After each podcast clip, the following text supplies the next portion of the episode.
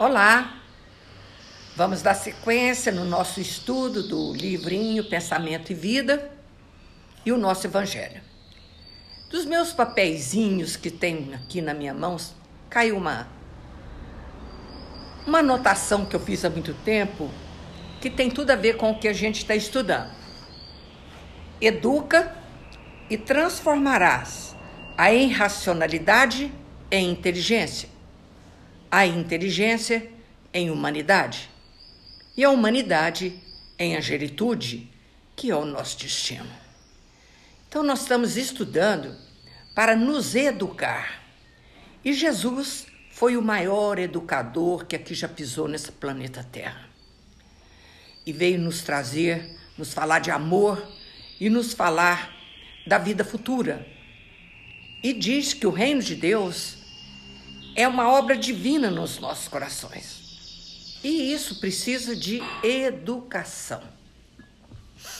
Na sequência do livrinho Pensamento e Vida, que nós vimos sobre o auxílio, é a lindíssima lição de auxílio, e a anterior sobre a culpa, que nós temos que desvencilhar isso dos nossos corações, para que a gente possa transformar a irracionalidade e a inteligência, a primeira educação, né? A inteligência e a humanidade. E a humanidade e a angelitude. Porque quer queremos, quer não queremos, é o nosso destino. É o nosso destino. Sermos anjos. Na sequência, na lição 24, Emmanuel nos fala sobre a humildade. Uma palavrinha quase que em desuso, uma palavrinha difícil que a gente interpreta tudo errado, interpreta gente pobre, mal vestido, gente roto, como gente humilde. E nós estamos vendo aqui com os estudos que não é nada disso, né? Moder é, inteligência lá no Aurélio é modéstia, é simplicidade, é singeleza, naturalidade, despojamento. Olha que coisa linda! Tá lá no Aurélio. Aurélio é o dicionário, viu, gente? Modéstia, simplicidade, singeleza, naturalidade e despojamento. Essa palavra é muito bonita, despojamento. Aliás, eu amo palavras, né? Vocês já, vocês já observaram isso. A humildade, por força divina, reflete-se luminosa em todos os domínios da natureza os quais expressam efetivamente o trono de Deus, patrocinando o progresso e a renovação. Tá vendo? O que, que a gente leu? Irracionalidade, inteligência, humanidade, angelitude. Progresso. Né? Magnificente o sol. Cada dia oscula a face do pântano sem reclamar contra o insulto da lama. Olha que lindo! O sol beija a face do pântano, sem reclamar contra o insulto da lama. A flor, sem alarde, isenta, incensa a glória do céu. Filtrada na aspereza da rocha, a água se revela mais pura e em seguida as grandes calamidades, a colcha de erva cobre o campo a fim de que o homem recomece a lida. O que, que ele falou lá em cima? Que a humanidade é uma força divina que reflete em todos os domínios da natureza: o sol, a flor, a aspereza da rocha, que a água se infiltra ali, sai limpinha, e a colcha de erva que cobre o campo, a fim de que o homem recomece o dia, a lida. A carência de humildade, que no fundo é reconhecimento de nossa pequenez diante do universo, surge na alma humana doentios enquistamento de sentimento, quais sejam o orgulho e a cobiça, o egoísmo e a vaidade, que se responsabilizam pela discórdia e pela delinquência em todas as direções. Quer dizer, a carência de humildade esse enquistamento é, é, é, é, é uma forma de, de doença. Como ele está falando, ó, doença surge na alma humana, doentios, doença. O sentimento fica doente, quais seja, porque o orgulho, cobiça, egoísmo, vaidade são doenças da alma que e se responsabilizam pela discórdia, pela delinquência em todas as direções. Sem o reflexo da humildade, que é um atributo de Deus no reino do eu, olha que coisa linda isso. A criatura sente-se proprietária exclusiva dos bens que a cercam, despreocupada da sua condição real de espírito em trânsito nos carreios evolutivo e apropriando-se da existência em sentido particularista, converte a própria alma em cidadela de ilusão, dentro da qual se recusa ao contato com as realidades fundamentais da vida. Quando a gente entende que a humildade é um atributo de Deus que nós temos que construir dentro de nós, esse atributo de Deus. E nós temos que entender que somos espírito em trânsito. Ele diz aqui: sente-se proprietário exclusivo dos bens. Ou seja, e nós sabemos que a gente só tem usufruto das coisas aqui da terra. Então a gente converte a própria alma em cidadela, uma cidadezinha onde de, de ilusão, a cidadela de ilusão. Porque tudo na vida é ilusão. Mas você acha que você é o proprietário de tudo despreocupada da condição real de espírito em trânsito. É isso que está falando. Sob o fascínio de semelhante negação, ergue as oragues de revolta contra todos que se lhe inclinem o espírito ao aproveitamento das horas, já que, sem o clima da humildade, não se desvencilha da trama de sombra a que ainda se vincula no plano da animalidade que todos deixamos para trás após a auréola da razão. Você recebeu a razão com seu, como ele está falando aqui, ó, transformará a irracionalidade em inteligência. Então, venceu, chegou a inteligência. Então a gente precisa desvencilhar, se livrar das trama da sombra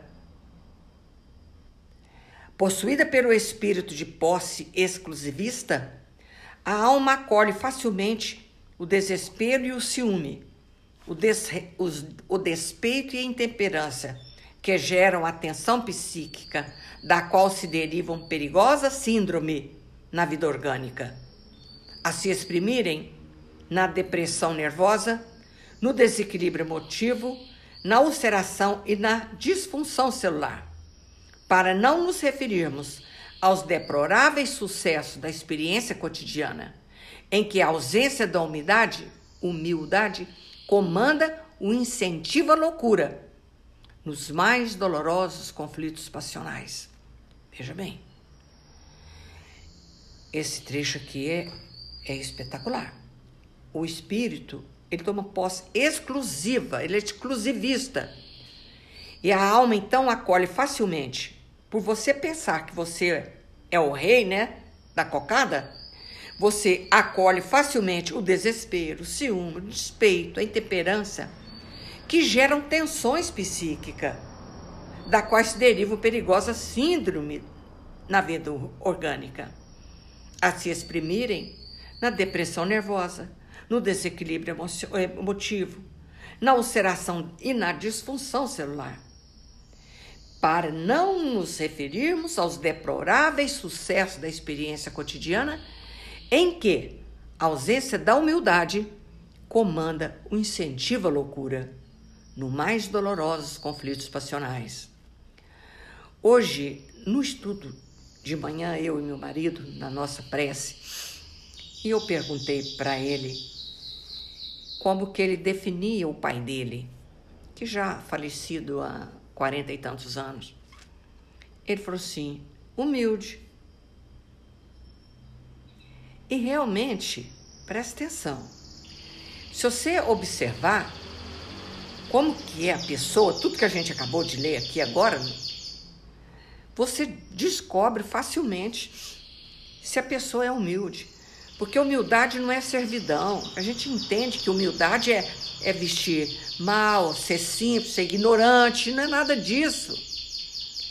Quem se revela, quem re, retrata em si os louros dessa virtude, quase desconhecida, aceita sem constrangimento, presta atenção, a obrigação de trabalhar e servir a benefício de todos, assimilando desse modo a bênção do equilíbrio, substanciando a manifestação das leis divinas que jamais alardeiam as próprias dádivas. O que é alardeio? Fala alto, olha eu aqui, a beleza, né?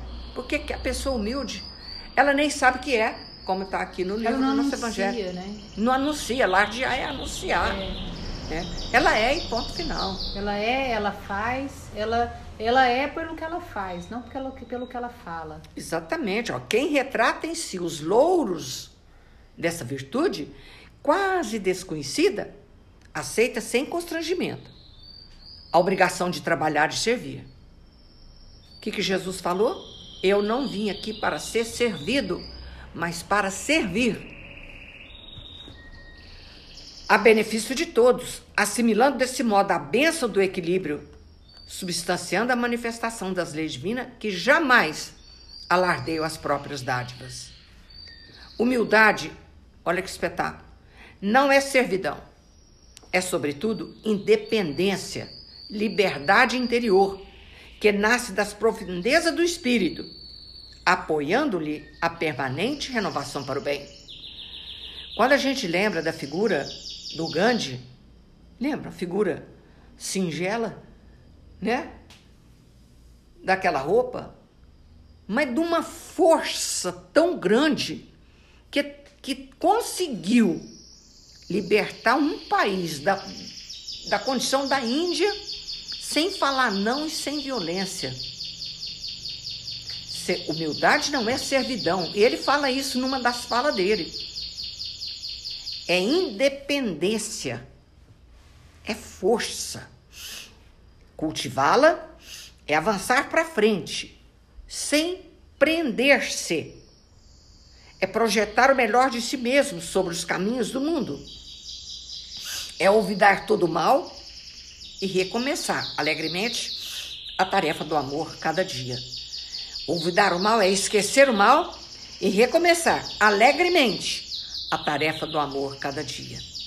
Nós temos então essa palavra muito importante: cultivar a humildade, que é um atributo de Deus. Nós, seres humanos, somos simples e ignorantes, mas que trazemos em nós a essência divina, em sementinha, que nós temos que cultivá-la para ela vir à tona um dia. Refletindo-a do céu para a terra, em peor de redenção e beleza, o Cristo de Deus nasceu na palha da manjedoura e despediu-se dos homens pelos braços da cruz. Lindo. Então, a humildade, ela reflete do céu para a terra em penhor de redenção e beleza. Foi isso que Jesus veio trazer para nós. Ele veio nos ensinar a amar e nos ensinar a humildade e a servir quem é humilde, ele aceita sem constrangimento a, a obrigação de trabalhar e servir. E Jesus, em obediência a Deus, nosso Pai, ele veio servir de exemplo para toda a humanidade. Não é verdade? E nós assim encerramos o nosso livrinho e passamos aqui para o nosso Evangelho, capítulo 7, Bem-aventurados pobres de espírito, onde um espírito Lacordaire veio falar para nós sobre o orgulho e a humildade, que é o adversário terrível da humildade. É o orgulho. Então ele diz o seguinte: a humildade é uma virtude bem esquecida entre vós então, ó, capítulo 7, bem-aventurados os pobres de espírito, No item 11, a Kardec nos fala assim: A humildade é uma virtude bem esquecida entre vós. Os grandes exemplos que vos foram dados são bem pouco seguidos. E, todavia, sem a humildade, podeis ser caridosos para com vosso próximo? Não. Claro que não. Por quê que eu não posso ter caridade com o outro? Você é uma arrogante, você acha que você é superior ao outro? E como é que você vai fazer caridade desse jeito? Oh, não, porque esse sentimento nivela os homens. Qual sentimento? De humildade. Diz que são irmãos e que devem se entreajudarem e os conduz ao bem. Sem a humildade, vos adornais de virtude que não tendes, como se trouxesse um vestuário para esconder as deformidades de vosso corpo. Recordai aquele que nos salva. Recordai sua humildade, que o fez tão grande e o colocou acima de todos os profetas. Por isso que a história é dividida entre antes do Cristo, depois do Cristo. Porque ele veio com isso, né? Com a finalidade grande de nos ensinar a amar, de nos ensinar. Por que, que ele falou para você, para nós chamar Deus de Pai? Para que nos tornássemos todos iguais, filhos de Deus. Por isso que Jesus falou. Naquela época era Deus de tudo quanto é modelo. Então ele fala: chama de Pai e ele se coloca na figura de irmão nosso. O orgulho é o terrível adversário da humildade. Se o Cristo prometiu o reino dos céus aos mais pobres, foi porque os grandes da terra imaginam que os títulos, as riquezas, são recompensa dada ao seu mérito e que sua essência é mais pura do que do pobre. Eles creem que eles são devidos e por isso, quando Deus lhes retira, acusam de injustiça. Ó irisão e cegueira! Deus vos distingue pelos corpos? O envoltor do pobre não é o mesmo que o do rico? O Criador fez duas espécies de homens? Tudo que o Deus fez é grande e sábio. Não lhe atribuais nunca as ideias que nascem nos vossos cérebros orgulhosos. Olha, esse trecho é lindo demais. E ele diz assim, continua dizendo: orgulhosos, que éreis antes de serdes nobres e poderosos. Por acaso a gente sabe de onde a gente veio, o que, que a gente está fazendo? Talvez estivesse mais baixo do que o último dos vossos criados. Curvai, pois, vossa fronte altiva, que Deus pode rebaixar no momento em que mais alto se a as elevardes. Todos os homens são iguais na balança divina. E só as virtudes distinguem aos olhos de Deus. Todos os espíritos são de uma mesma essência e todos os corpos são modelados com igual massa. Vossos títulos, vossos nomes, não mudam em nada. Fica no túmulo.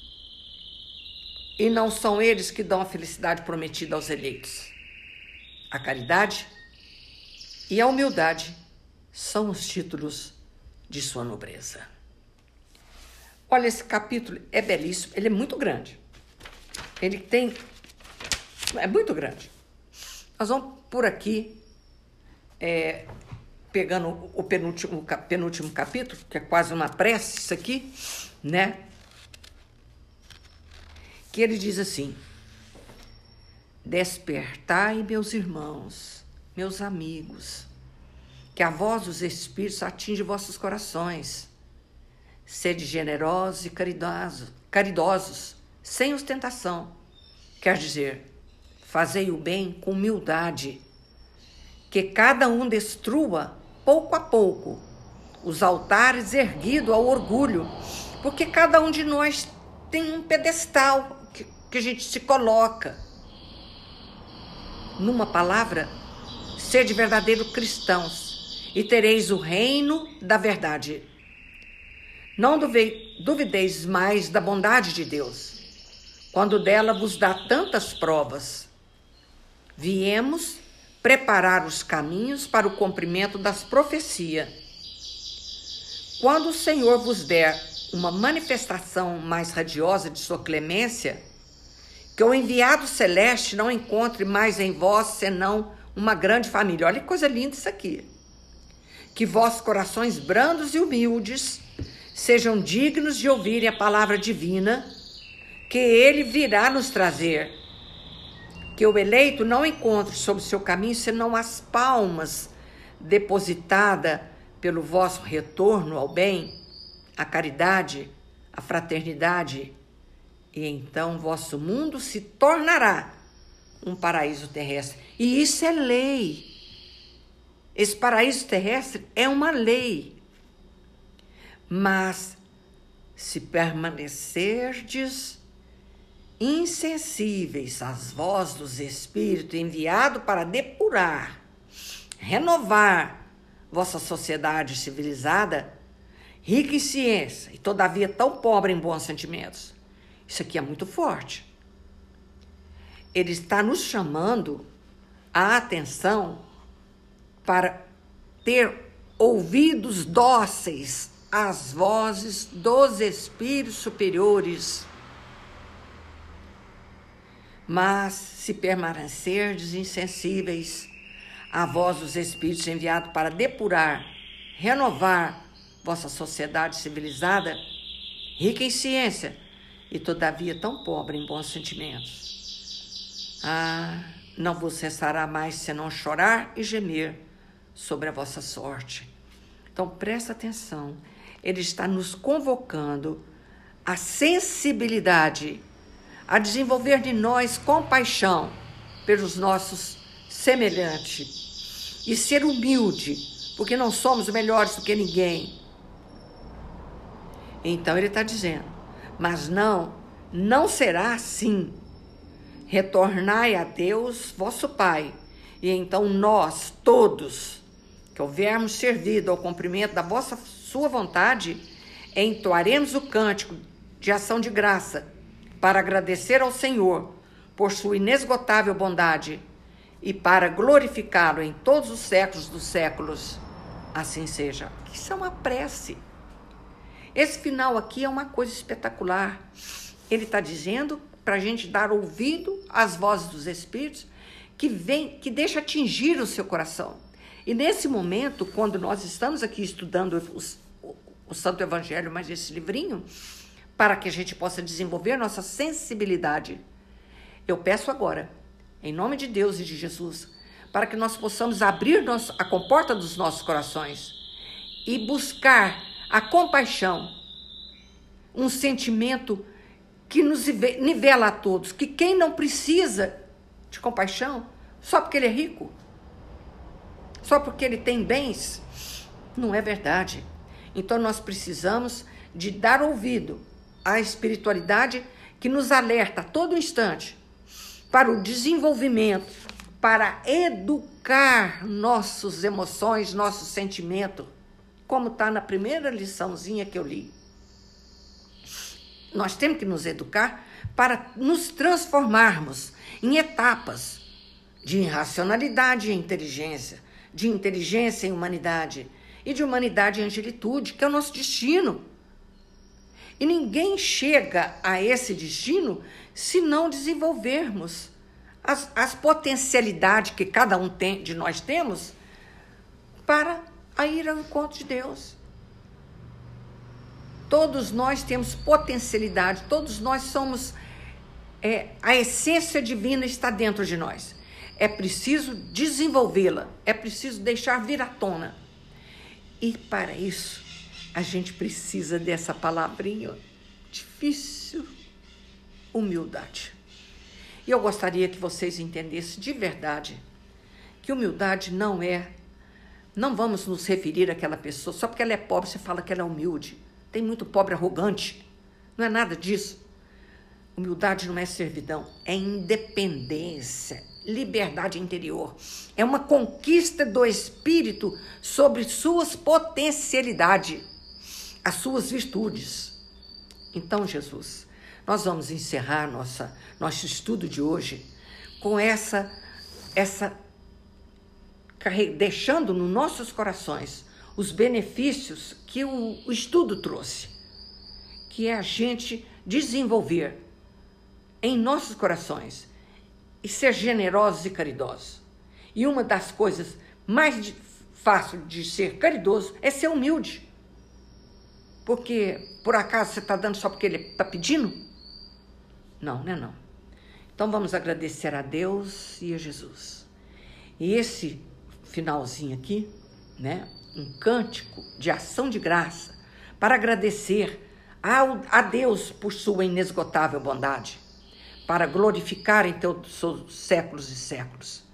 Jesus querido, com a certeza absoluta da sua presença no nosso meio agora, que nós possamos de verdade entender os nossos estudos e buscar a transformação. Nós precisamos de nos transformar todos os dias. E uma das tarefas é essa: é ser humilde. Jesus querido, envolva-nos no seu manto de amor e de luz. Que a sua luz, no instante que nos envolve agora, envolve todos vocês nos seus lares. Abra a comporta do coração para que a luz do Divino Mestre desça e permaneça conosco. Vamos sustentar, eu já falei isso da outra vez, sustentar o bem-estar dessa prece por um tempo maior.